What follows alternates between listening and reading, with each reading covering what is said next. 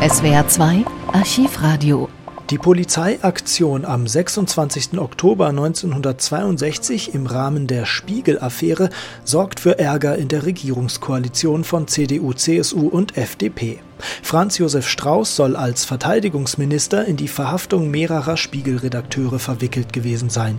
Aber weil Strauß und auch Bundeskanzler Konrad Adenauer ihr Vorgehen und das der Behörden verteidigen, verkünden die FDP-Minister der Regierung geschlossen ihren Rücktritt. Am 19. November 1962 geht Fraktionsvorsitzender Erich Mende in Nürnberg vor die Mikrofone.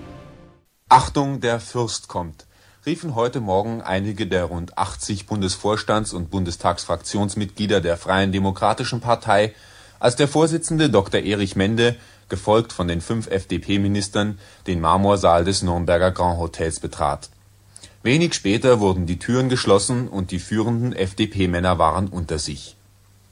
Diese mit Spannung erwartete Sitzung des höchsten Parteigremiums hatte allerdings für die vielen in und ausländischen Journalisten und Beobachter etwas an Hochspannung verloren, hatte doch Erich Mende bereits gestern in München die wichtigsten Fragen zur gegenwärtigen Koalitionskrise so eindeutig kommentiert, dass ein Rückzieher kaum mehr möglich war.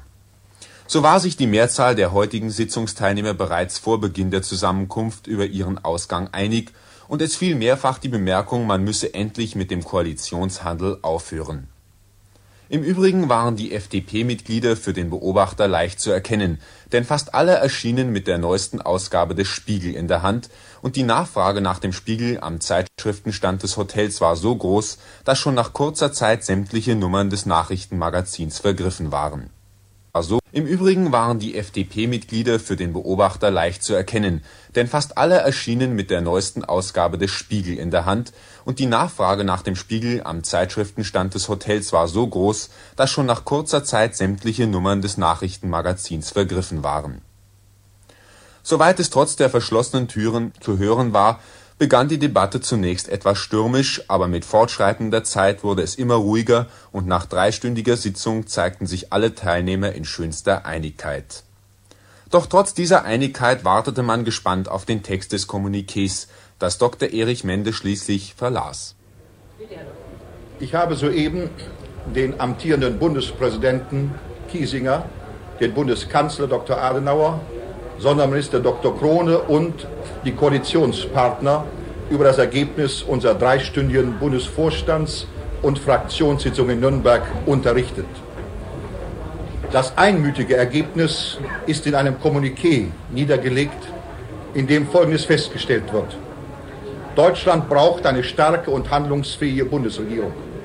CDU, CSU und Freie Demokraten verfügen im Deutschen Bundestag über eine breite Mehrheit für eine vorausschauende und konstruktive Außen- und Innenpolitik. Ihre Zusammenarbeit entspricht dem Willen der Mehrheit der deutschen Wähler. Sie muss deshalb fortgesetzt werden. Die weltpolitische Lage und die Lage unseres geteilten Vaterlandes und seiner geteilten Hauptstadt erfordern eine Bundesregierung, die frei von personellen Belastungen allein dem Wohle des deutschen Volkes dient. Deshalb ist eine Umbildung der Bundesregierung notwendig. Diese Auffassung der Freien Demokratischen Partei ist den entsprechenden Stellen in Bonn zugeleitet worden. Die der Freien Demokratischen Partei angehörenden Bundesminister sind heute zurückgetreten, um damit die Voraussetzungen für Verhandlungen über die erforderliche Regierungsumbildung und über die Fortsetzung der Zusammenarbeit von CDU, CSU und FDP zu schaffen. Der Vorstand und die Fraktion haben den bisherigen Ministern der Partei Dank und Vertrauen ausgesprochen. Der Parteivorsitzende lehnte es allerdings entschieden ab, zu der Verlautbarung heute noch Stellung zu nehmen. Er kündigte jedoch eine Pressekonferenz für morgen Mittag an, auf der dann alle noch offenen Fragen beantwortet werden sollen. Bonn, es sieht so aus, als hätten CDU und CSU keine Eile, sich mit der durch den Rücktritt der FDP-Minister entstandenen Kabinettskrise auseinanderzusetzen. Es gab in der provisorischen Bundeshauptstadt nur spärliche Reaktionen auf die Nürnberger Entscheidungen der Freidemokraten, zumal dieser Entschluss keine Überraschung darstellte. Für morgen wurde das Bundeskabinett einberufen, aber es handelt sich um eine Routinesitzung. Und niemand weiß, ob die FDP-Minister dabei eine Abschiedsvorstellung geben oder gar nicht erst erscheinen werden. Die Atmosphäre in Bonn ist weit davon entfernt, hektisch zu wirken. Die innenpolitischen Auseinandersetzungen konzentrieren sich trotz allem auf den bayerischen Wahltermin, den, so scheint es, Verteidigungsminister Strauß unter allen Umständen überstehen soll, bevor das eigentliche Ringen um die Bildung eines neuen Kabinetts beginnt. Für Bonn bedeutet der Nürnberger Beschluss der Freien Demokraten keine Überraschung. Es überraschte noch nicht einmal, dass die Führungsgremien dieser Partei zu seiner Verabschiedung nur wenige Stunden brauchten. Der Schlag der FDP war seit einer Woche sorgsam vorbereitet worden. Die Liberalen befleißigten sich einer sonst bei ihnen meist unbekannten Geheimhaltung. Dies nicht zuletzt, um den Kanzler nicht ausgerechnet bei seinem Kennedy-Besuch mit einer offenen Regierungskrise zu konfrontieren. Jetzt ist sie da, die Krise. Keine Taktik kann mehr dagegen gestellt werden. Seit Samstagabend, seit dem Scheitern der Koalitionsgespräche nach Adenauers Rückkehr aus den USA, steht hier am Rhein fest, eine Regierungsumbildung ist unausweichlich. Dies hatte gestern bereits noch vor dem Beschluss in Nürnberg der geschäftsführende CDU-Vorsitzende Hermann Dufus und der kanzlerberatende Sonderminister Krone klar erkannt und ausgesprochen.